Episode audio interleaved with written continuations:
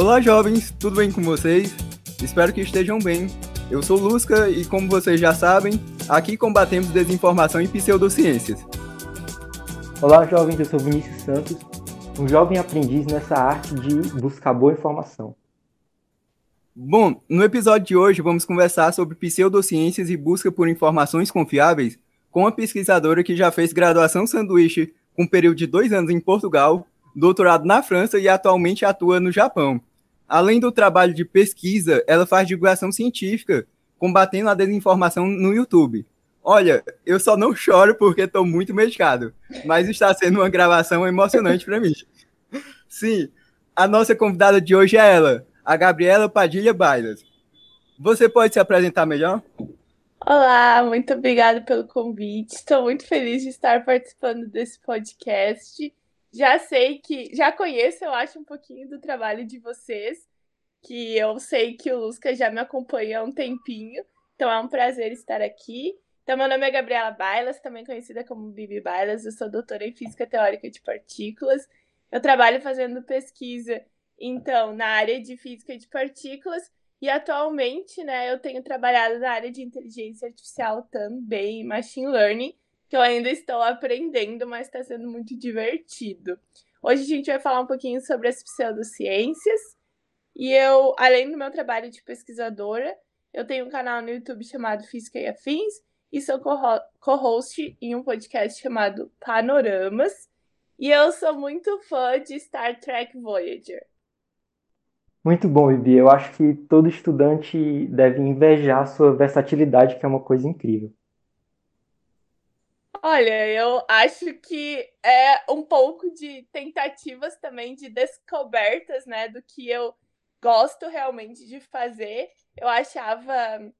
Eu, desde que eu comecei minha graduação, né, eu trabalho na área de física teórica de partículas. Então, eu comecei na iniciação científica em 2009, acho que foi o ano que eu entrei na faculdade de física, e já fui para essa área, porque no Rio Grande do Sul é muito assim forte a área de física teórica de partículas, né? Eu acho que há, há uns anos atrás vem começando mais a área de experimental de partículas, mas ainda é uma coisa meio cara para os padrões brasileiros, né? Porque se a gente quiser fazer pesquisa na área de física experimental de partículas, tem que ser é, membro do CERN, isso exige dinheiro e tudo mais, né?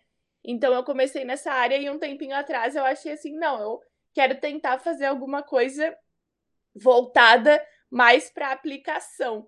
E aí foi quando eu tentei alguma coisa de machine learning, inteligência artificial, e tá sendo bem legal.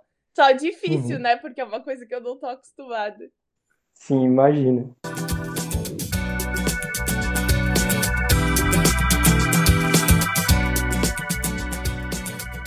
Lembrando que este podcast é um projeto de extensão do Instituto Federal de Educação, Ciência e Tecnologia do Ceará. E se você tem alguma sugestão, crítica ou alguma ideia para um episódio deste podcast, pode enviar um e-mail para o universodelusca.gmail.com. Siga o Universo de Lusca no Instagram e no Facebook. Basta pesquisar por o Universo de Lusca. No Twitter estamos como Universo de Lusca sem um O.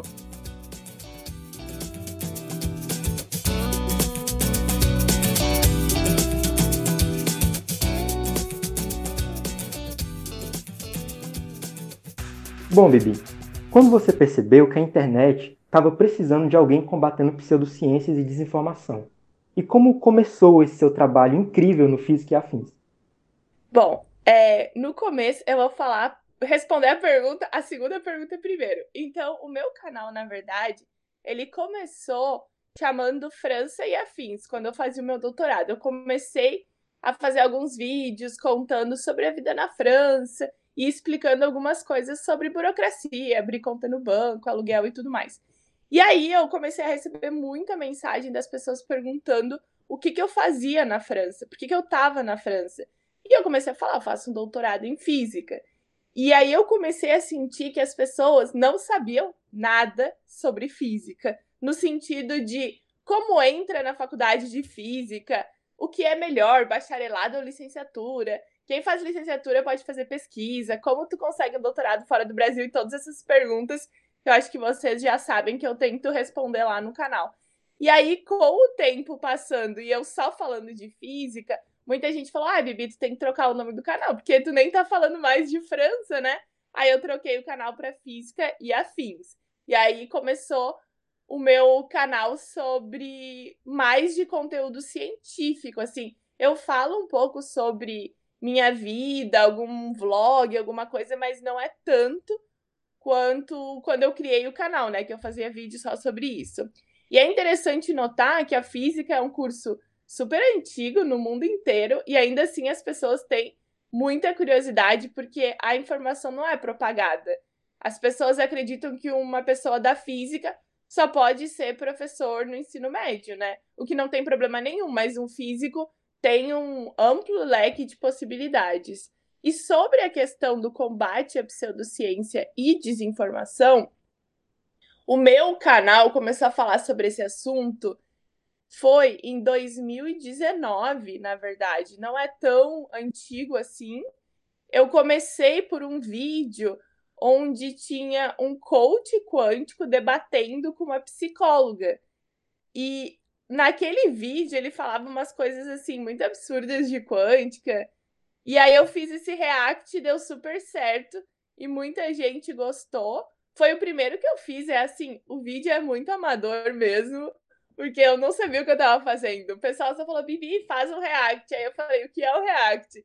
E falaram, ah, o react é tu assistir um vídeo e comentar. Aí eu falei, beleza, só que eu acho que eu sou muito assim, apesar de tentar falar em linguagem acessível, de me comunicar bem com o público, eu acho que eu ainda tenho muito da área acadêmica. Então o vídeo é super longo, eu tô dando explicações super precisas de física de partículas e mesmo assim as pessoas gostaram. Então eu achei que foi interessante. E aí, por conta desse vídeo, as pessoas começaram a mandar assim: ah, mas tal coisa é de fato física, mas e aquela coisa, é ciência? E aí eu comecei a fazer nas terças-feiras os vídeos de combate à pseudociência. Então tem o, a playlist Terça Quântica, né? Onde eu falo um pouco sobre esse tipo de pseudociência. E que é chocante, porque quando tu entra nesse mundo de pesquisar as pseudociências, tu descobre que tem muita, muita coisa por aí e as pessoas não sabem discernir o que é de fato científico e o que é uma pseudociência. Inclusive, Bibi, essa tese que você tentou explorar, de tentar desmistificar o que é ciência e o que é pseudociência, é, uhum. é, uma coisa que foi muito tratada também no Mundo Assombrado pelos Demônios, do Carl Sagan, em que ele Exato. meio que defende que a, a pessoa que acredita numa pseudociência, muitas vezes ela é um, uma entusiasta da ciência em potencial, mas que por não poder diferenciar a boa informação da ruim, acaba acreditando nesse tipo de coisa duvidosa, né? Exatamente. Inclusive no livro ele até fala, né, que as pessoas elas conhecem muito mais sobre mentiras científicas ou teorias de conspiração, pseudociência, do que da própria ciência. E aí a pessoa se maravilha com informações falsas quando existe um mundo maravilhoso de informações verdadeiras. E muitas vezes é tão emocionante quanto a astrologia, enfim, coisas que geralmente as pessoas se interessam. Quer dizer, tem hum. muita verdade que é fantástica, né? Astrologia nem, nem emocionante é. Eu não é. acho, não tem essa emoção. Não. Eu acho que é... as pessoas, muitas vezes, elas só tentam acreditar em coisas que vão validar a crença. Então, assim, ah, se tal coisa vai validar minha crença, então eu acredito. Se aquela pessoa lá tá falando que quântica não é o que eu acho, eu vou ignorar aquela pessoa porque ela é, sei lá, uma chata, uma arrogante. E, e é isso que acontece, né? Uhum. Eu, eu ia comentar que essa questão de o curso de física ser antigo já no mundo, né? E ainda uhum. assim as pessoas mistificam sobre o curso de física, ou então, é, uma vez eu estava até contando para uma pessoa, ah, eu quero fazer física, a pessoa falou educação física. Aí eu, não, física, mas é, tem certeza que tu quer fazer física? É tão difícil, é um curso que as pessoas não sabem. E assim, a gente até já comentou, né, com, acredito que foi no episódio dos físicos na temporada passada, que assim, físicos são pessoas normais, não, não, tem nada muito anormal, não. Não tem nada demais, sabe? Física é um curso, curso interessante de se fazer até. Sim, as pessoas fazem comentários do tipo, esse do educação física eu já ouvi muito. Aí a pessoa, ai, que tu fala, eu faço física. Aí a pessoa, que legal, é muito bom cuidar da saúde, do corpo, exercício. Aí tu, não, não, é, é física, sem educação. Eu falo assim, é sem educação. Aí a pessoa, aí a pessoa fala, ah, tá. Ou então ela fala, ai, que louca, tu é louca. Ou gênia. É louca ou gênia, né? Os comentários são bem Sim, assim, sim, é, são desse jeito. É. ou você é louco ou gênio pra fazer física. Exatamente. Inclusive, Bibi, eu queria fazer um comentário rápido em relação ao que você contou sobre o início do canal. Eu tava até conversando com o Lucas antes, que o primeiro vídeo que eu assisti seu foi há muitos anos atrás, eu tava no ensino médio ainda que foi sobre o uhum. mestrado na França. E eu adorei esse vídeo. Uhum. E como é, eu já queria fazer física, né? O segundo vídeo que eu assisti, se eu não me engano, foi sobre licenciatura e bacharelado, né? As diferenças. Uhum. E era uma coisa que estava me machucando muito na época, essa dúvida, o que eu ia fazer. E acabou que o seu vídeo me ajudou a decidir e hoje eu estou na licenciatura fazendo as cadeiras do bacharelado, como você ah. recomendou. Sim, foi exatamente isso que eu fiz. Eu recomendo bastante essa opção, porque assim, é, na, quando eu entrei na física em 2009, não tinha muito blog, podcast, canal no YouTube assim falando de ciência, divulgação científica. Não que eu conhecesse ao menos, né? Talvez até existisse, mas enfim. É, não era uma informação tão disseminada. E aí eu falei, não, eu quero fazer bacharelado porque eu quero ser pesquisadora. E acabou que, por várias razões, eu fui para licenciatura fazendo as cadeiras do bacharelado e eu acho que foi uma opção muito acertada, porque tu tem a opção, né, de trabalhar como professor, se tu quiser, e tu tem a opção de ter um currículo já mais forte para entrar no mestrado acadêmico de física dura. Então, tu pode tentar todas as opções, na verdade, que tu tem disponíveis ali como físico e eu acho que é super importante também para quem, mesmo quem for trabalhar como professor universitário ou apenas como pesquisador para dar orientação, é importante as cadeiras da parte de licenciatura, né? Melhorar a pedagogia, algumas práticas de ensino. Eu acho que é muito legal. Fico feliz. Agora, já voltando aqui para a nossa pauta, algo que sempre fico refletindo é sobre a questão da informação uh, no século XXI apesar de a gente ter muitos meios para acessar informação, é, a desinformação e pseudociência ainda conseguem ser muito difundidas. Bibi, você vê um motivo para isso? Eu acho que as pessoas elas compartilham, né, desinformações porque elas confirmam alguma crença. Eu acho muito mais assim, eu acho que as pessoas acham mais bonito algo que seja mágico, místico, cheio de mistérios do que uma explicação dentro da área da física, porque muitas vezes, se tu for pensar o que que o físico, ou ele te dá uma resposta assim, entre aspas, chata, né, para a opinião da pessoa, ou ele vai falar, a física ainda não sabe essa resposta. E as pessoas muitas vezes não sabem lidar com não sabe. Eu falo muito no canal sobre a gente aprender a lidar com algumas lacunas, né? Nós não vamos ter as respostas de todas as perguntas, talvez durante a nossa existência, por exemplo, a minha, né? Tô falando até eu morrer ou até vocês morrerem, a gente ainda não tenha respostas. Porque pensa, quando as ondas gravitacionais começaram a ser estudadas e quando houve uma comprovação experimental, por exemplo, a gente ainda tem várias perguntas em aberto. E eu acho que é isso, e as pessoas elas não conseguem lidar com esse fato. E aí elas veem uma informação elas acham legal e passam adiante. Além de que as pessoas, elas não têm muita educação científica, então elas não sabem, por exemplo, como utilizar o pensamento crítico, o que é uma falácia. Elas muitas vezes não param para pensar se aquela informação ela faz sentido, se ela é uma informação verdadeira. Elas não param para pensar por que, que aquela pessoa que está passando a informação quer que ela acredite na informação. Então, são vários fatores que eu acho que, que são importantes que as pessoas comecem a pensar, a refletir e a não cair em todas essas essas correntes de WhatsApp ou de Instagram, vários posts no Instagram, enfim, acho que é isso. Ao meu ver, um dos motivos também é o seguinte: as pessoas às vezes não sabem buscar informação confiável e por isso acabam compartilhando fake news e pseudociências. Uhum. Elas recebem e acreditam, muitas vezes justamente por causa dessa questão que a Bibi comentou, viés de confirmação. Então, Bibi, como buscar informação confiável para não cair nesse tipo de desinformação espalhada pela internet? Essa é uma pergunta super difícil, porque eu acho que nas páginas, vamos supor, né, que a gente está falando de uma pessoa que só fala português, que recebeu a informação.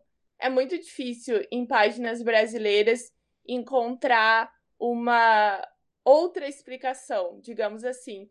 Eu fiz uh, uma vez um story no meu Instagram, já faz um tempinho, mostrando, por exemplo, um conteúdo de pseudociência, né? Aí eu digitei no Google o nome do conteúdo e pelo menos as três primeiras páginas que apareceram no Google em português era sobre pessoas vendendo produto e sites que vendiam o produto falando maravilhas. E assim, a única pessoa que aparecia com um conteúdo diferente era o meu. E eu nem sei se não é porque. Eu nem sei se o meu aparecia porque o computador ali, o, o. Esqueci a palavra. Porque o algoritmo já sabe que sou eu, então aparece meu vídeo, porque eu acessei. Ou se o meu vídeo de fato aparece para pessoas que nunca me assistiram, sabe? Então, para ver como é difícil. Então, eu sempre recomendo para as pessoas é utilizar um pouco o pensamento crítico. Se tu não sabe falar inglês, né? Tu não tem conhecimento de como fazer uma pesquisa confiável mais acadêmica, por exemplo, eu sempre recomendo ler o texto que foi enviado. Aquele texto tem fonte de informação, aquele texto às vezes jogam o nome de uma pessoa, de uma universidade, tenta confirmar quem é aquela pessoa, se aquela universidade de fato fez aquele trabalho, tentar perguntar para alguém que, por exemplo, tem mais conhecimento de pesquisa. Existem vários Instagrams hoje de divulgação científica confiável, né, que inclusive respondem perguntas das pessoas. Eu mesmo respondo ali na caixinha várias perguntas. É tentar esse tipo de busca ou tentar escrever simplesmente palavra X, né, terapia, técnica, sei lá, X e é confiável? Porque às vezes aparece um conteúdo ali de uma ou outra pessoa que faça, mas é muito preocupante ver que em páginas em português tu não encontra pessoas explicando muito sobre essas pseudociências. E eu acho que esse fato de que eu explico trouxe muita gente para o meu canal, porque aí tu vê as pessoas que têm essa dúvida e que a dúvida não é respondida. E até questão de desinformação no WhatsApp, né? Com a uhum. pandemia, não sei se para vocês já aconteceu de chegar, mas no meu WhatsApp, assim, eu tenho uma tia que, inclusive, muito carinho por ela, abraço, tia, que ela, assim, ela já compartilhou uma desinformação comigo e eu falei, olha, essa informação não é verdade.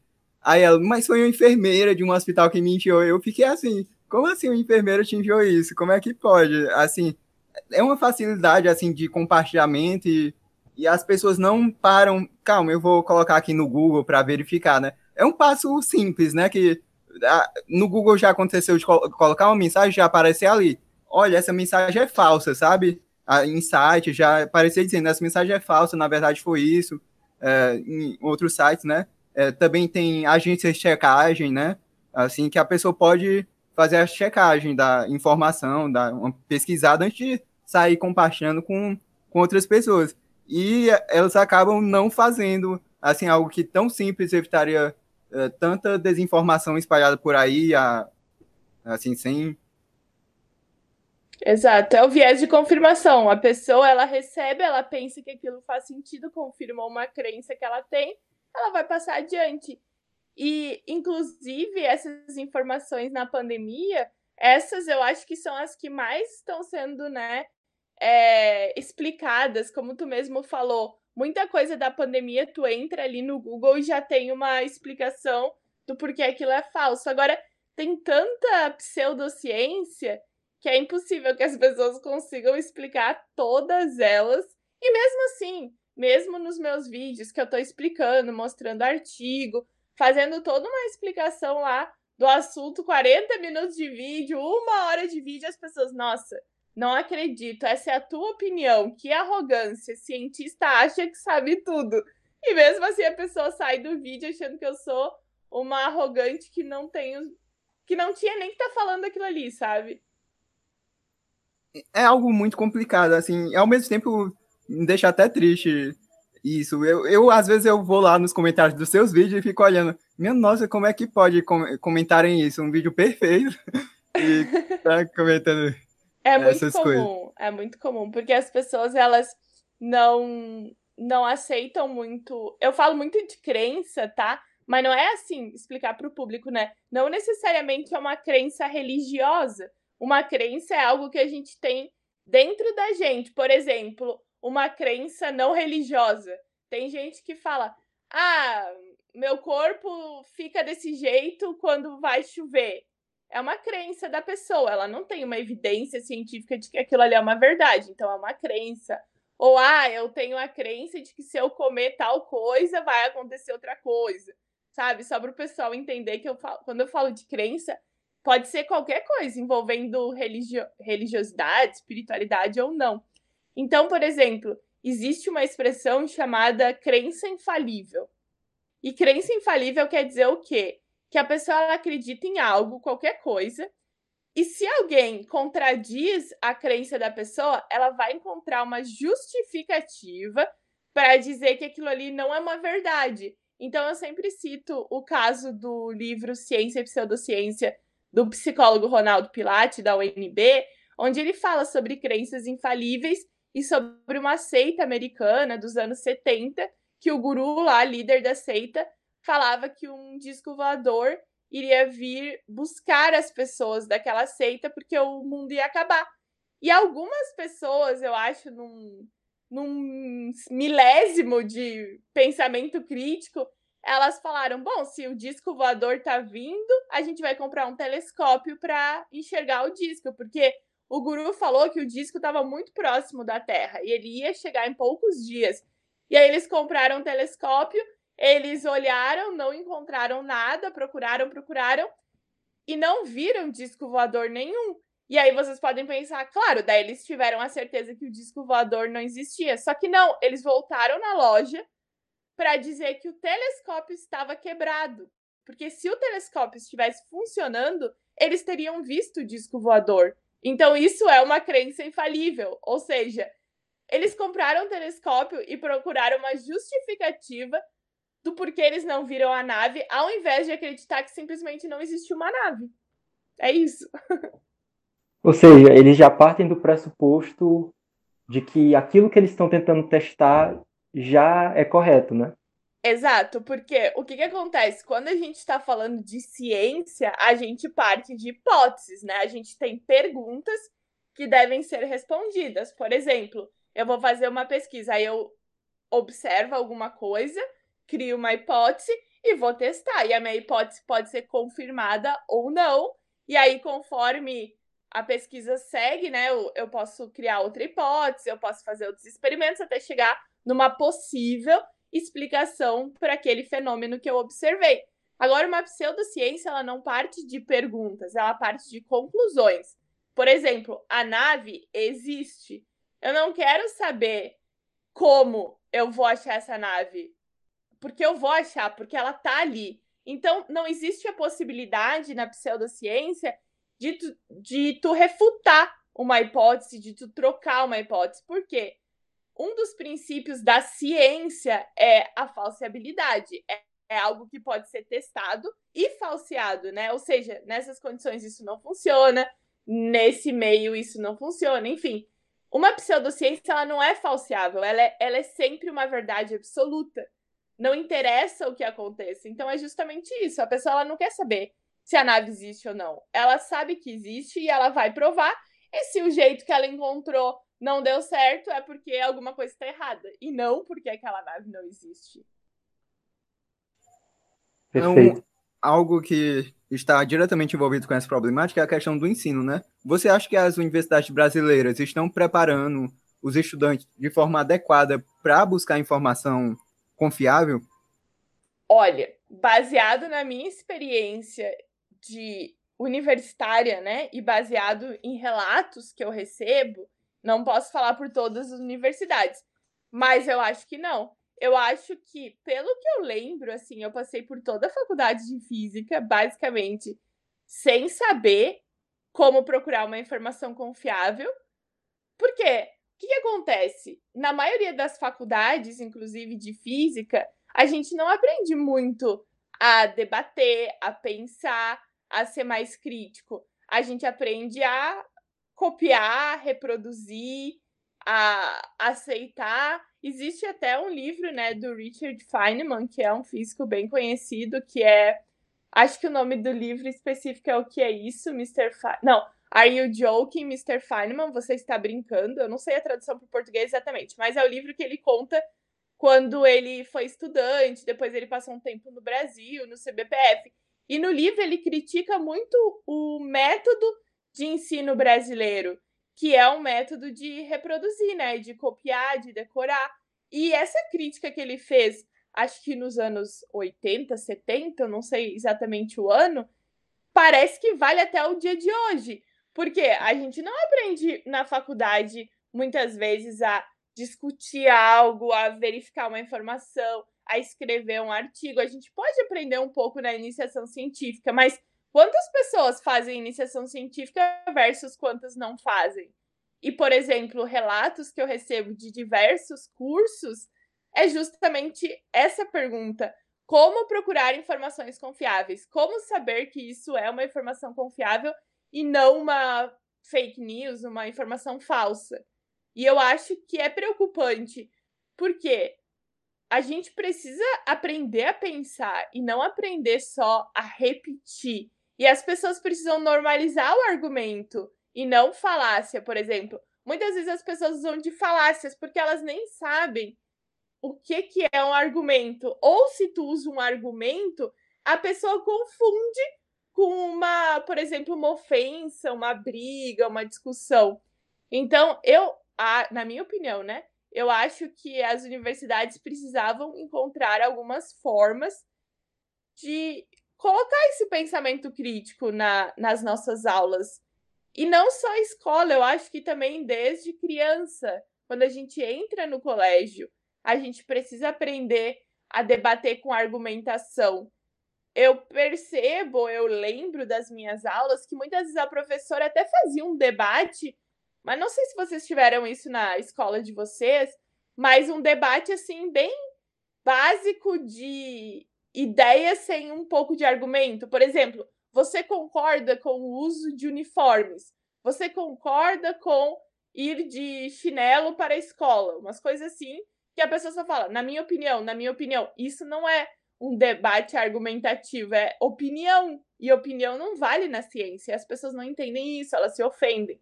Por exemplo, alguém vem e diz: Ah, eu usei essa técnica e para mim funcionou. E aí eu respondo: Tudo bem, mas isso é uma experiência anedótica, não é um argumento científico. Aí a pessoa, nossa, que arrogância. Mas não é arrogância, é simplesmente porque a nossa opinião pessoal, nosso relato pessoal nesse caso, não é uma argumentação científica e as pessoas elas não entendem isso.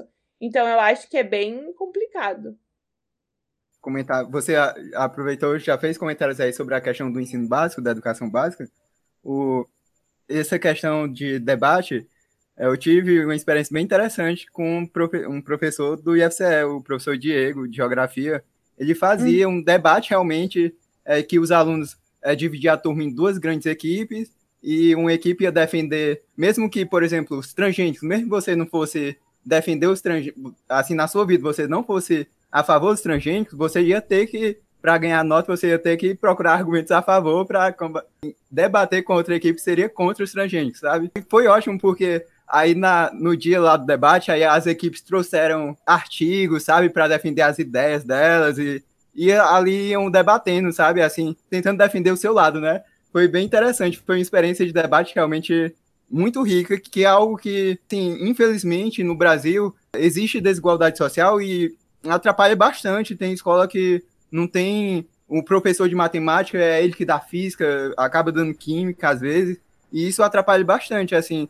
O que você vê em relação à educação básica? Eu acredito, assim, que a educação básica deveria passar por esse questão do currículo, fazer o aluno ir atrás de informação confiável, aprender, ensinar o aluno buscar informação confiável, sabe, de, da maneira adequada, mas um outro, uma outra problemática é o seguinte: é, tem escolas que só querem que o aluno passe no vestibular, não importa a, assim, se ele está sabendo é, pesquisar, ir atrás de informação, verificar se é fake news ou não. Só quer que ele passe ali, faça aquela prova, passou, pronto. Única responsabilidade da escola.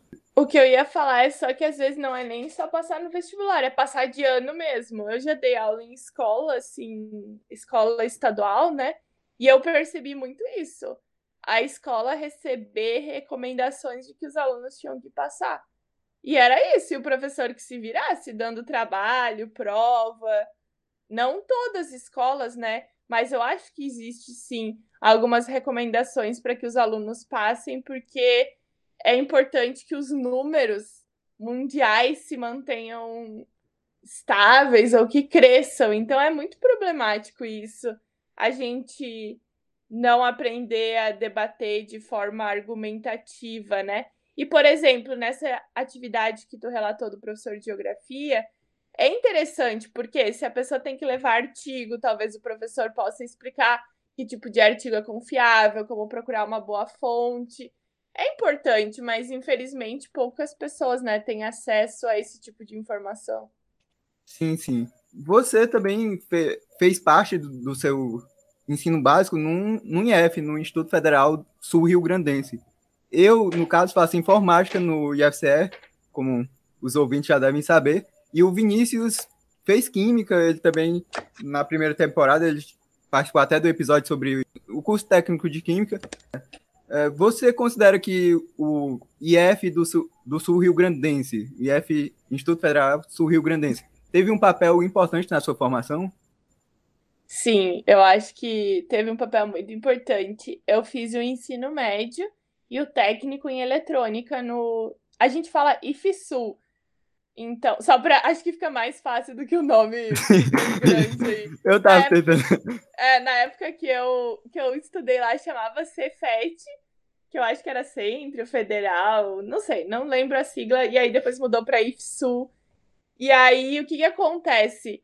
Uh, eu fiz o ensino médio e o técnico, mas eu fiz a categoria aquela separada, o modular, não fiz o integrado. Quando eu entrei, nem tinha o integrado, aí no meu segundo ou terceiro ano de ensino médio que o integrado surgiu de novo lá no nosso IFSU. Eu acho que para mim foi muito importante porque o ensino que eu tive foi muito forte. E eu tô falando de ensino médio, por exemplo eu aprendi coisas no ensino médio que eu acho que não são todas as escolas que ensinam. Pelo menos a parte de matemática, eu lembro que foi muito forte. E aí, com o curso técnico de eletrônica que eu fazia à tarde, eu já aprendi coisas que serviam na física. Por exemplo, na eletrônica a gente aprende a fazer derivada, fazer integral, bem básico assim. A gente aprende física mais avançada, a gente aprende conceitos de eletricidade, de eletromagnetismo, de uma forma mais básica, porque é aplicada para um curso técnico, que tu não vai aprender a demonstração, tu vai aprender a aplicação daquilo ali. E eu acho que para mim foi bom, porque no meu primeiro ano de física, eu achei super tranquilo. Por exemplo, cadeiras que são cálculo 1, álgebra linear, que são cadeiras super difíceis para quem não teve a mesma formação que eu, eu achei super de boa. Então eu acho que nesse ponto o IF me ajudou muito a construção do meu currículo e do meu conhecimento no ensino médio.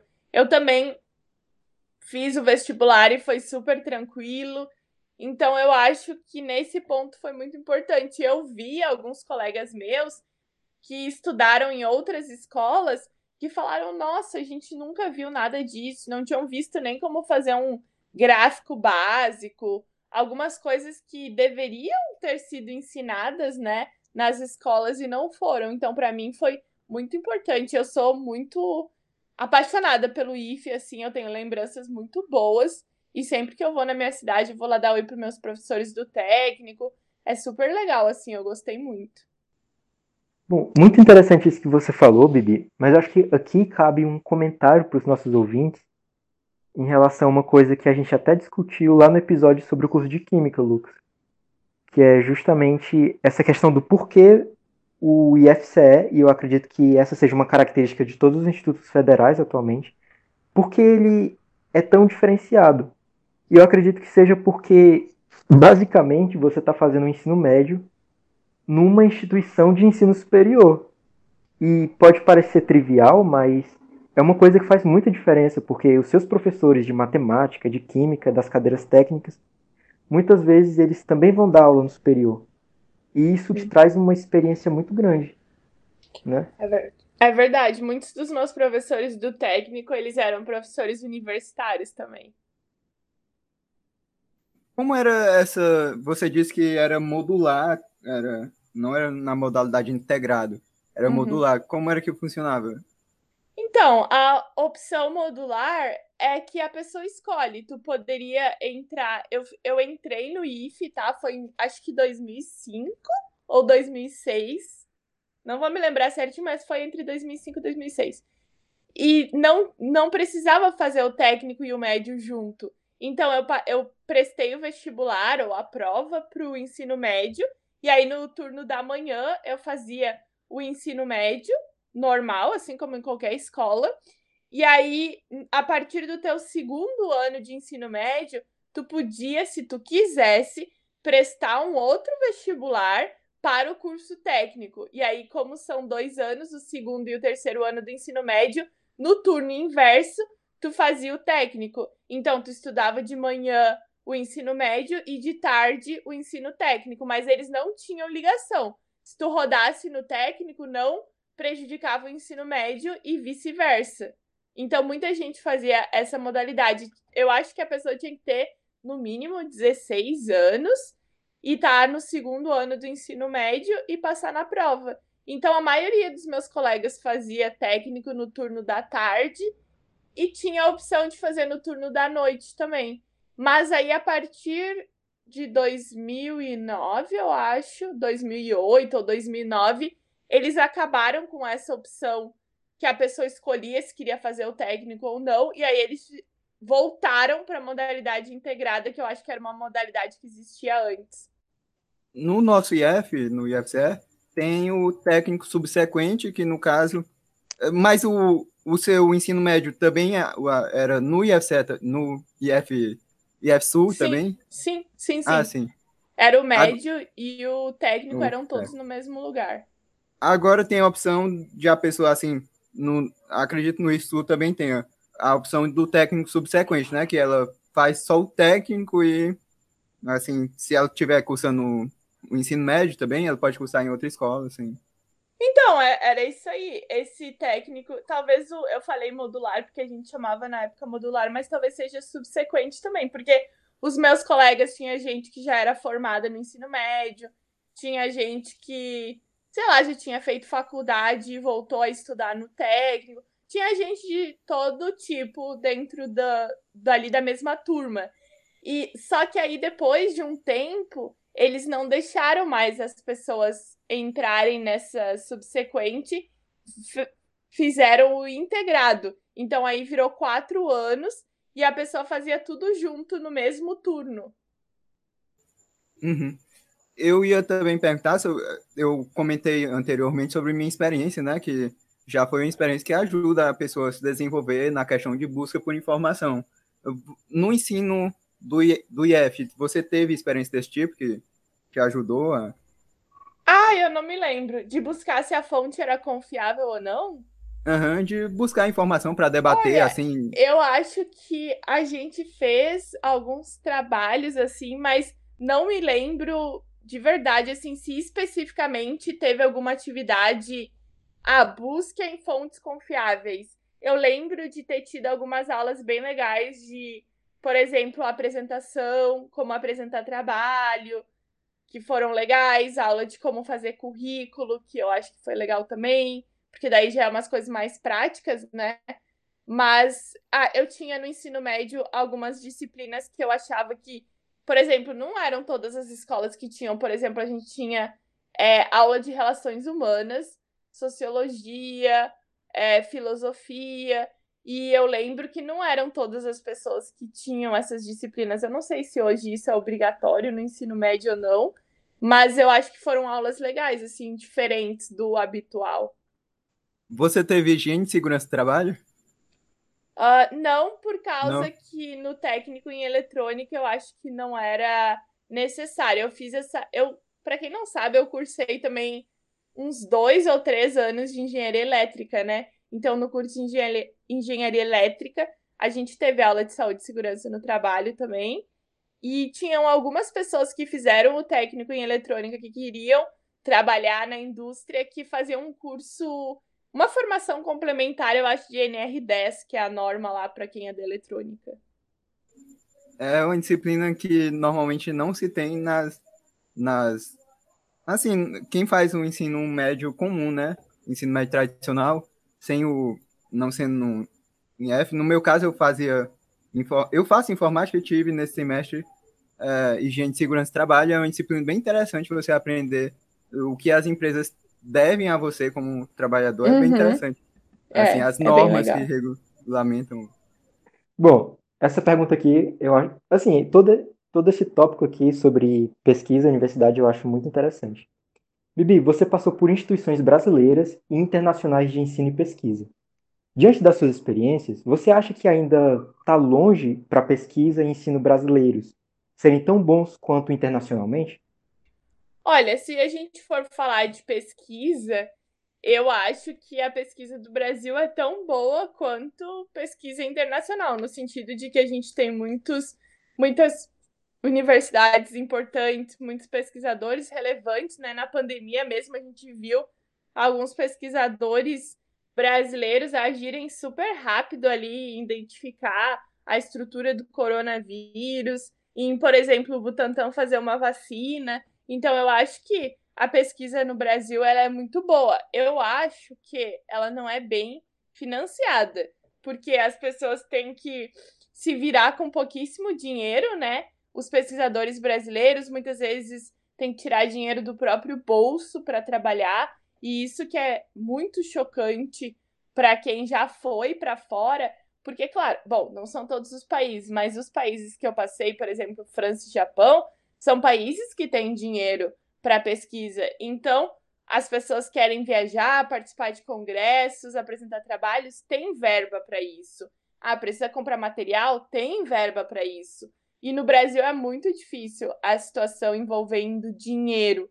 A gente tem dinheiro, mas ele não é bem distribuído no sentido de que as universidades recebem né, um valor que seja pelo menos suficiente para trabalhar com condições dignas, né? Os próprios estudantes sofrem. Eu já falei algumas vezes sobre, sei lá, coisas básicas, não ter papel para imprimir no, no, PPG, né, no pós-graduação, não ter, por exemplo, sabonete no banheiro para lavar a mão, coisas básicas, sabe, que não tem. Então, isso é algo bem preocupante. E eu acho que a gente tem que dar muito valor para a pesquisa que é feita no Brasil, porque o que é feito no Brasil com o pouco que a gente recebe é bem, bem importante. Uhum. E a questão do financiamento de pesquisa no Brasil já não era bom e agora está ficando bem ruim, né? Principalmente questão de bolsas, ano. né? Muitos estudantes não estão conseguindo bolsas, estão tendo que abandonar programas de pós-graduação porque não recebem nada. É muito complicado. Isso, exatamente. Isso. Eu estava até comentando com um colega meu do ensino médio, que ele entrou agora no IF, que essa questão da bolsa, né? Tem no ensino médio, quem é do IF, quem é, assim, pode fazer também pela UFC, mas quem é, já está no Instituto Federal, consegue com mais facilidade fazer uma iniciação científica junho, né? Já entrando ali no mundo da pesquisa, com orientador e tudo mais. É bem interessante, recomendo que se, se vocês tá aí no IF puderem fazer, façam. É, aí, só que tem um problema. A bolsa é tão desestimulante para a pessoa pegar um trabalho de 16 horas semanais, sabe? Assim, para se dedicar ao trabalho, é, é, realmente uma ajuda de custo muito ilusória, sabe? Porque não, não estimula o aluno, ah, eu vou ser pesquisador, mas já começa, assim, um desestímulo financeiro, sabe? Assim, no, é. é, é a, inicia, a IC Júnior é só 100 reais, sabe? 100 reais aqui no, no, no Brasil não dá para nada, sabe? Então, quando eu comecei a, na faculdade em 2009, a minha IC eu fiz voluntária porque não tinha bolsa e eu ganhava bolsa como monitora da disciplina de Física Básica 1 e a minha bolsa era 180 reais, gente. E aí, depois de um tempo, a bolsa subiu na faculdade, né? 400 reais, a bolsa que eles dão. Mas naquela época já era ruim. E hoje, e vamos falar sério, né? 400 reais para uma pessoa que às vezes mora em outra cidade, tem que pagar um monte de coisa. Não é um dinheiro que dê para muita coisa no Brasil, 400 reais. E mesmo a bolsa de mestrado, doutorado, ela é baixa comparado às o preço das coisas no Brasil, porque o meu mestrado era R$ 1.400 a bolsa e o doutorado da é CAPES, tá? Esse valor. O da CAPES acho que é 2.200 ou 2.400. E, por exemplo, eu tinha colegas do mestrado que eles estavam lá no Rio Grande do Sul, mas eles eram ou do norte ou do nordeste, tinha diferentes é, regiões, né? Então a gente tinha alguns colegas de uma cidade de do Amazonas, acho que era, mas enfim, era bem longe. E aí uh, eles tinham que morar, por exemplo, seis, sete pessoas numa casa para utilizar a bolsa de 1.400 e ter condições de, por exemplo, comer, sobreviver e pegar o ônibus e tudo mais. Então, olha as condições, né, que a pessoa se submete para conseguir o seu mestrado, o seu doutorado. E, por exemplo, o doutorado mesmo, que, no meu ver, no Brasil, tanto mestrado quanto doutorado, eles são trabalhos, porque tu tá fazendo pesquisa, pesquisa original, ou seja, que tu tem que, basicamente, com teu orientador, entre aspas, né, criar coisas que ainda não foram criadas, ou fazer pesquisas, análises que ainda não existem. Tu trabalha um monte e tu não tem nenhum direito trabalhista, tu não tem aquilo na tua carteira de trabalho. E aí tu vai começar a trabalhar depois que tu acabou o doutorado, depois que tu acabou o pós-doutorado, se tu quiser ser pesquisador, aí tu vai te aposentar quando? Com 150 anos? Enquanto que, por exemplo, o doutorado na Europa, ele é um trabalho. Então, tu tem carteira assinada, tu tem seguro-desemprego, tu tem seguro-saúde, tu paga imposto, tu vai contar para aposentadoria. Então, eles reconhecem como um trabalho. E no Brasil falta a gente ir além e colocar aquilo na mesma categoria de um trabalho, porque as pessoas veem assim: ah, mas então tu só estuda, tu não faz mais nada. Só que coloca aquela pessoa para fazer um mestrado e um doutorado para ver se é só estuda, né? Tem também a, a questão da sociedade vendo o que a gente faz como uma coisa que é, ah, é só um estudo, gente, não é um trabalho, não é mesmo? Uhum. E, Bibi, isso é uma coisa chocante. Eu tava conversando também um dia desses sobre o valor da bolsa padrão na graduação e também no mestrado e doutorado. Uhum. Quer dizer que na sua época atualizou para 400 reais. Isso, eu, eu ganhava 180, no começo foi em 2009, acho que foi. E aí eu não Sim. sei exatamente, mas entre 2009 e 2012, aí teve uhum. uma atualização de 400 reais, que eu acho que é o mesmo valor até hoje. É até hoje. Quando eu estava no é ensino médio era 400 reais, ah, continua sendo.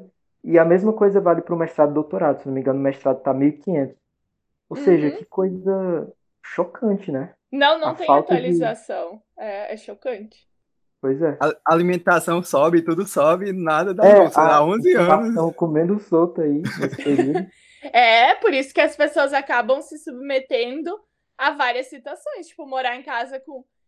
Vamos ser honestos, né? Ninguém quer morar numa casa com sete, oito colegas. Tu quer pelo menos, acho que dois já é, tá bom ali. Mas a pessoa tem que uhum. se submeter àquilo, porque é o que o dinheiro dá para pagar, sabe? É bem complicada essa situação.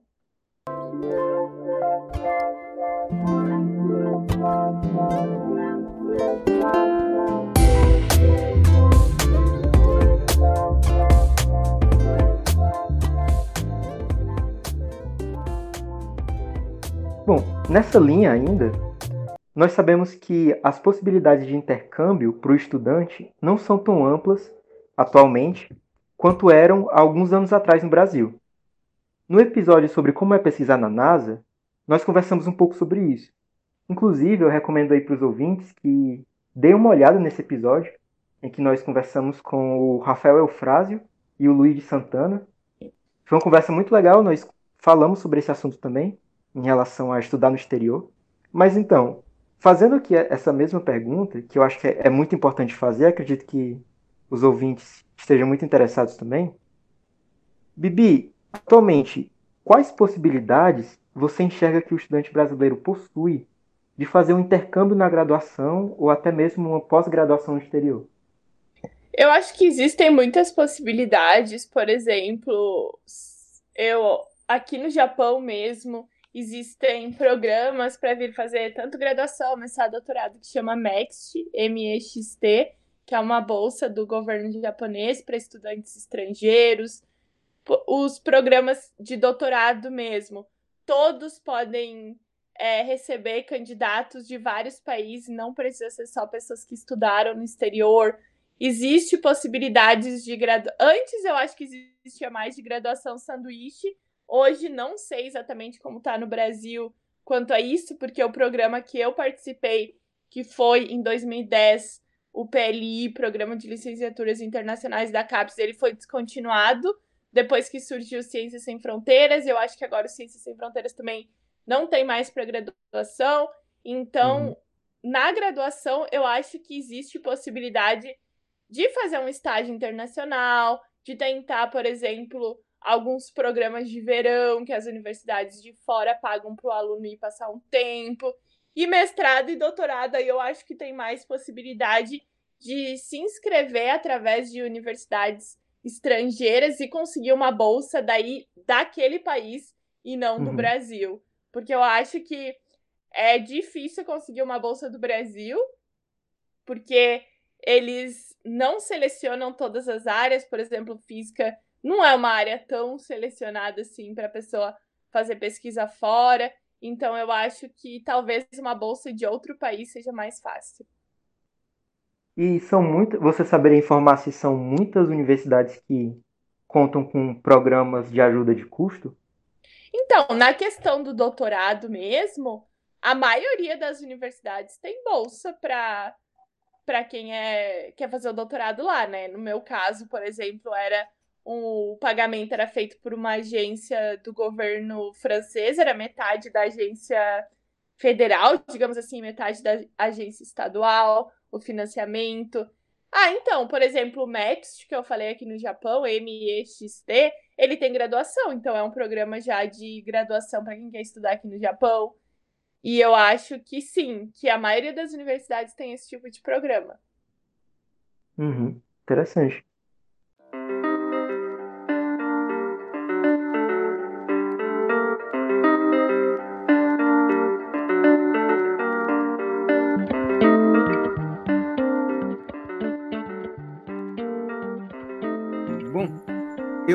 Somos grandes entusiastas do mundo da física é, você poderia falar um pouco sobre sua área de pesquisa atual? Bom, então eu faço mais ou menos duas linhas de pesquisa atualmente. Uma é dentro da física de partículas mesmo, que é uma área chamada QCD na rede. Então, QCD quer dizer cromodinâmica quântica, que é a teoria dentro da física que vai estudar ali a interação de quarks e gluons. Quarks e gluons são consideradas partículas fundamentais, ou seja, menores partículas do universo que não, supostamente, né, de acordo com o que a gente tem o conhecimento atual, elas são indivisíveis, não tem nada que forme aquelas partículas.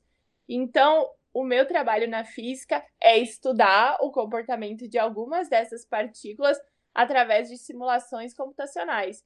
Então, eu faço programação, é, vou fazer simulação, tentar fazer previsão de massa, o tamanho da massa da partícula e algumas, uh, algumas informações sobre essa partícula.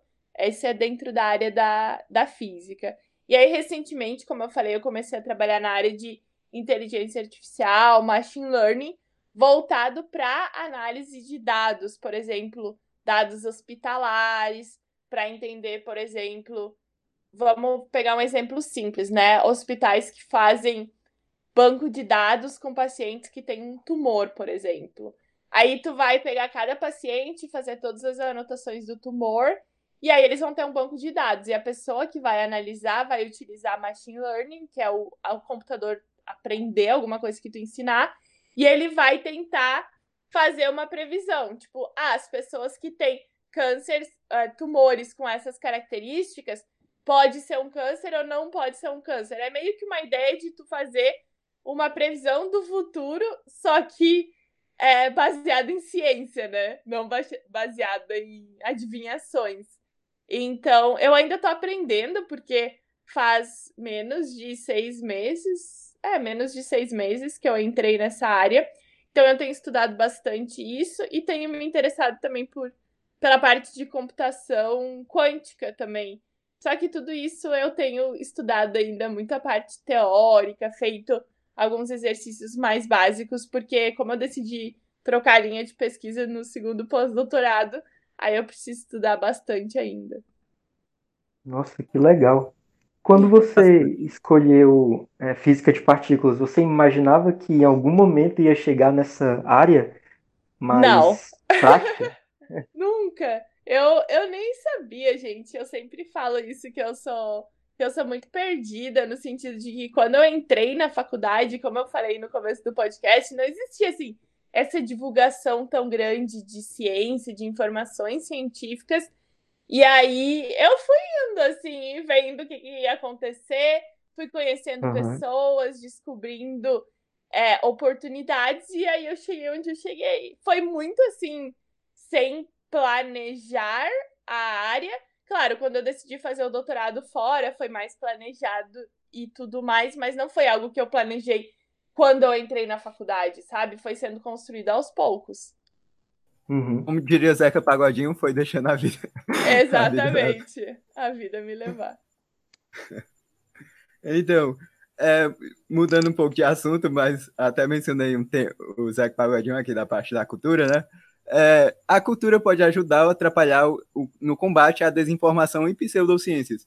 Filmes e séries, por exemplo, podem muito bem contribuir para a disseminação de conceitos difíceis de maneira simples. Interestelar é um exemplo clássico.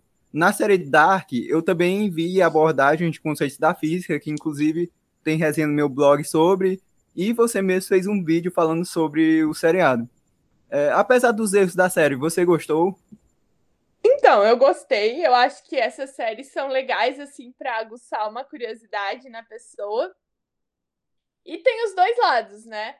Pode ser que passe alguma informação importante para aguçar a curiosidade, mas ali na série Dark mesmo, vários conceitos de física, eles não são muito corretos, e aí tem algumas pessoas que acabam confundindo as coisas e achando que aquilo é verdade, e vão sair espalhando como uma informação verdadeira. Mas eu acho que aí vai da pessoa interpretar que aquilo é uma série de ficção científica, que nem tudo ali vai ser uma verdade, e não começar a criar hipóteses, né, ou teorias, sei lá, no popular, mirabolantes, do tipo, nossa, eu vou entrar aqui, vai ter um portal, não sei o quê. Mas foi legal, porque no vídeo mesmo eu pude explicar para as pessoas as ideias de viagem no tempo, de conceitos, por exemplo, do buraco negro, uh, bóson de Higgs. Eu acho que é legal para a pessoa criar um conteúdo sério com base numa coisa que várias pessoas estão assistindo. Eu acho legal. Inclusive, tem muita gente falando agora de um conceito que é justamente do efeito Netflix. Não sei se vocês já ouviram falar. Que é justamente uma série que sai pela Netflix sobre um determinado tema e aquele tema fica muito popular, é, tipo, de maneira instantânea. Um exemplo disso é o próprio Dark, que as pessoas se interessaram muito por assuntos de física e muita gente pesquisou. Por exemplo, a questão dos paradoxos, né, o paradoxo de Bootstrap. Uhum. Repentinamente, várias pessoas começaram a pesquisar sobre, e antes era uma coisa de nicho, do nada se tornou algo na boca de todo mundo, né? E o outro foi o Gambito da Rainha, que também. Ah, eu amei! Sim. E muita gente agora se interessando por xadrez. Então, e vocês, vocês sabem, aquelas, né, contando umas informações super nerds do Gambito da Rainha, que, por exemplo, partidas de xadrez que aparecem ali foram partidas reais, ou seja, aqueles movimentos todos existiram, né? Em, existiram na vida real, em, em jogos, né? E tem um ator que aparece ali, criança, que ele representa um dos maiores é, jogadores de xadrez do mundo. Inclusive, a curiosidade que vem agora, da parte de inteligência artificial, que ele foi a primeira pessoa no mundo que foi vencida por um computador no xadrez. Porque ele era, tipo, claro, quem aparece na série é um ator que tá fazendo ali um papel que lembra aquela pessoa. Porque os nomes são diferentes dos nomes reais. Eu não vou me lembrar o nome dele agora, mas ele é um russo, acho que é. E ele, nos tempos que as pessoas começaram a desenvolver inteligência artificial, é uma das ideias era que o computador vencesse um humano no xadrez, que o computador aprendesse através do humano jogadas e vencesse aquele humano. E aí esse jogador de xadrez super famoso, ele jogou várias vezes contra o computador e ganhou do computador, só que chegou um dia que o computador aprendeu o xadrez bem e aí ganhou dele. E aí foi a primeira vez que ele perdeu. Uh, foi a primeira pessoa no mundo a perder para um computador um jogo de xadrez. E na época ele fala que ele ficou muito irritado, assim, que muito, muito irritado. Mas hoje em dia ele é tipo uma pessoa super famosa na área de inteligência artificial. Ele vai em conferência, dá palestra. E hoje em dia ele tem um time de pessoas que tenta melhorar a inteligência artificial através de xadrez. Bem legal, né? Nossa, fascinante, com certeza. Então, tipo assim, coisa interessante, as partidas elas são reais? São, são reais. Interessante. Porque muita, talvez muita gente não saiba, mas é, existem partidas icônicas no mundo do xadrez, assim, bem antigas mesmo, século XIX, século XVIII, que são estudadas até hoje, muita gente conhece. É bem legal, é quase como assistir uma série. Sim, é, é eu recomendo essa série do Gambito da Rainha, porque, primeiro que tá, fala de xadrez, que é interessante ver, mas também fala de outras coisas. Fala sobre a pessoa que tem uma habilidade muito boa desde criança, o que, que acontece com ela, que às vezes a pessoa fica meio perdida, pode ter um abuso ali de outras substâncias, como aconteceu. Enfim, não vou dar spoiler da série, mas eu super recomendo. Acho, acho que a série inteira é muito interessante. Aham, uhum. ok. Vou ver o mais rápido possível.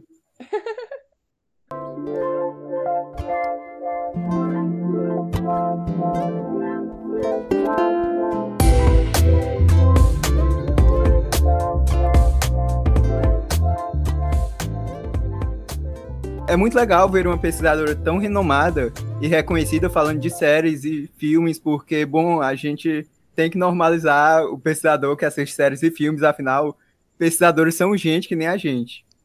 Exatamente. É, é engraçado que acho que há um ano, dois anos, nem me lembro, eu e o Sechá, que é o co-host no podcast Panoramas também, doutorando em física, a gente fez um vídeo lendo as suposições que as pessoas faziam sobre físicos, né? Os estereótipos que as pessoas tinham sobre os físicos antes de conhecer o meu canal, conhecer o canal do Sechá e ver outras pessoas aí pela internet. E aí foi engraçado que a maioria das pessoas disse que pensava que físicos eram é, baixinhos, gordos, carecas, homens velhos.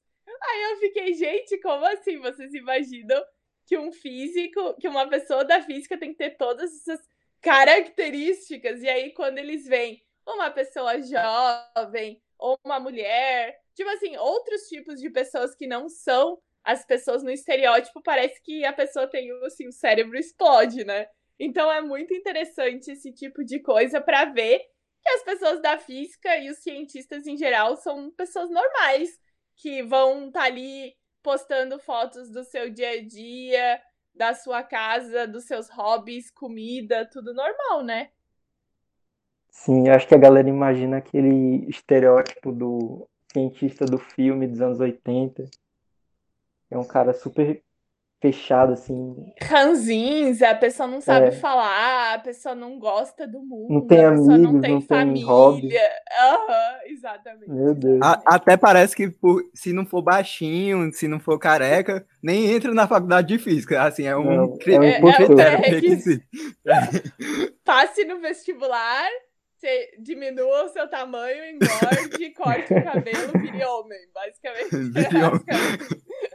Bizarro, né? Mas enfim, é, é legal as pessoas conhecerem outros canais, né? E perceberem que, sei lá, todo mundo é igual, gente. Todo mundo fala bobagem. É... Ah, outra coisa é que as pessoas dizem. Ah, não sabia que físico ficava fazendo piada, fazia comentário engraçado. Tipo, as pessoas acham que físico é o quê? Uma estátua quase ali pensando. não, não tem muito sentido, mas é engraçado, né? Que a gente acaba criando estereótipos de várias pessoas até conhecer essas pessoas, né? Sim.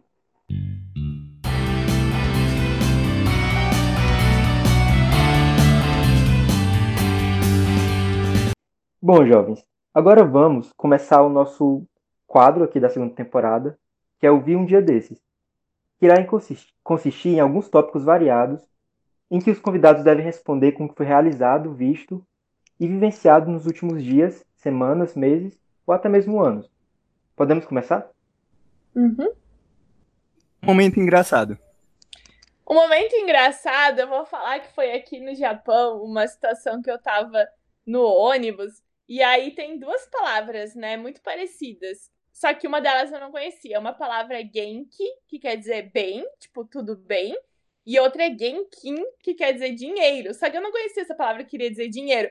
Aí eu entrei no ônibus e eu queria um ticket. E o motorista ficava falando assim, genkin, que ele queria saber se era com dinheiro que eu ia pagar. E eu, Genki, Genki, tipo, o cara falava assim, é com dinheiro? E eu, tudo bem, tudo bem. E o cara, não, é com dinheiro? E eu, tudo bem, tudo bem. Fico- Juro pra vocês, ficou uns três minutos assim. Aí o cara, uma hora, acho que ele se irritou. E ele arrancou o dinheiro que tava na minha mão, assim, e colocou na máquina. e aí depois eu fui perguntar pro Hiro, Hiro, o que que quer dizer? Porque, não, eu falei assim, Hiro, por que, que aquele motorista ficava perguntando se eu tô bem, Genki, Genki? E ele falou, não, ele tava perguntando se tu queria, se tu ia pagar com dinheiro. Daí eu fiquei morrendo de vergonha. Eu nunca mais esqueci essa palavra, foi bem engraçado. Bom, uma bela equação da física. Eu acho que é a Lagrangiana do AQCD, que explica toda a AQCD, que é a minha área de estudos, em basicamente uma linha, mas na verdade é muito mais do que isso. Vou consultar a Wikipédia mais tarde. Uma leitura agradável. Eu sempre recomendo o Guia do Mochileiro das Galáxias, que é a minha série de livros favorita. Uma comida gostosa. Hum, Strogonoff? A gente imaginou que você fosse falar alguma comida, tipo, sei lá, do Japão ou da França. Mas pode ser qualquer uma mesmo. É Estrogonofe, churrasco, arroz, feijão. Nossa, eu sou muito apaixonada. Deve fazer falta, né? Muito, eu amo. Uma disciplina desafiadora. Eletromagnetismo, que foi a disciplina que eu penei pra passar. Eletromagnetismo 2 ainda. Vixe. E pra fechar, um aprendizado valioso. Hum, acho que o aprendizado valioso que eu ganhei ao longo dos anos e com a minha experiência é respeitar todas as pessoas, né? A individualidade das pessoas. Às vezes a gente acha, ah, não, porque eu aprendo isso aqui, sei lá, essa disciplina de maneira fácil, todo mundo vai aprender. E não é, né? E aí, às vezes, a gente Uhum. faz comentários que podem magoar a pessoa, a gente não pensa no outro que está nos ouvindo. Então, acho que no sentido de respeitar e é, ter empatia pelas pessoas. Muito bem colocado.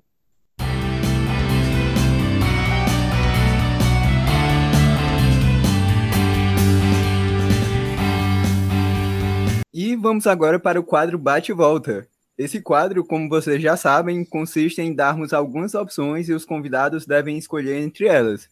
Está pronta? Sim. Vamos começar com uma pergunta que divide opiniões. Feijão por cima ou por baixo? Por cima. Café, suco ou chá? Suco se for natural. Eu sou um cientista não preferindo café. Não, eu amo suco natural, assim, de botar fruta no liquidificador ou espremer, assim, e tomar o suco. Nossa, eu amo muito. É muito bom mesmo. O que tira mais a noite de um estudante de física? Eletromagnetismo ou quântica? Pra mim, eletromagnetismo. Você achou quântica, assim, de boas, eu acho que não é para ninguém na faculdade, mas como não, é que foi de, pra você? De boas, não. Eu achei difícil, mas eletromagnetismo eu achei muito mais difícil. Eu acho que tem a ver também com, com a pessoa que dava aula. Mas para mim foi muito difícil entender os conceitos de eletromagnetismo. Eu acho que eu peguei um pouco de trauma da coisa e aí foi mais difícil. Porque a uhum. professora de quântica da nossa faculdade lá em Portugal, ela era muito boa. Então eu gostava muito da disciplina. Japão ou França? Ah, difícil essa pergunta, né? é, essa daí tá mais difícil que o feijão por cima ou por baixo. Mas eu acho que França. Porque eu gosto mais do. Lembra mais o Brasil, assim. Acho que eu tenho uma hum. identificação maior. Modelo padrão da física de partículas ou teoria da relatividade geral de Albert Einstein? Ah, o modelo padrão, né? é, uma pessoa nem pensar. O mistério de Dark ou o humor, ou o humor de The Big Bang Theory? Olha, essa daí é uma pergunta polêmica, porque muita gente já sabe, ou se não sabe, vai ficar sabendo que eu não gosto do The Big Bang Theory, então eu vou ficar com o mistério de Dark. E assim está terminando mais um episódio da segunda temporada do Universo de Lusca. Eu gostaria de agradecer a Bibi por ter aceitado o convite. Foi muito divertido, foi uma honra gravar esse episódio com você. E eu queria agradecer também a toda a equipe que trabalha para fazer este podcast acontecer. O Maírton, por exemplo, está nos ajudando aqui com a gravação. Conheça um pouco de todos nós desse podcast em ouniversodelusca.blogspot.com, na seção Equipe. Não vai perder os próximos episódios da temporada, viu? Estamos aqui aguardando vocês na próxima semana. Então, Bibi, para terminarmos, você poderia fazer suas considerações finais? Eu quero agradecer muito o convite. Eu adorei gravar o podcast com vocês. Foi super divertido essa parte de perguntas aí de bate volta também, de momentos legais. Foi muito bom discutir temas como disseminação de pseudociências, a importância do pensamento crítico. E é isso. Se alguém quiser conhecer um pouco mais do meu trabalho no YouTube Física e Afins, no meu Instagram Bibi Bailas, e vocês podem contar comigo, porque vocês precisarem, estou à disposição. Obrigada. Valeu, Bibi, foi muito massa. E é isso, jovens. Informem-se, se cuidem e até a próxima.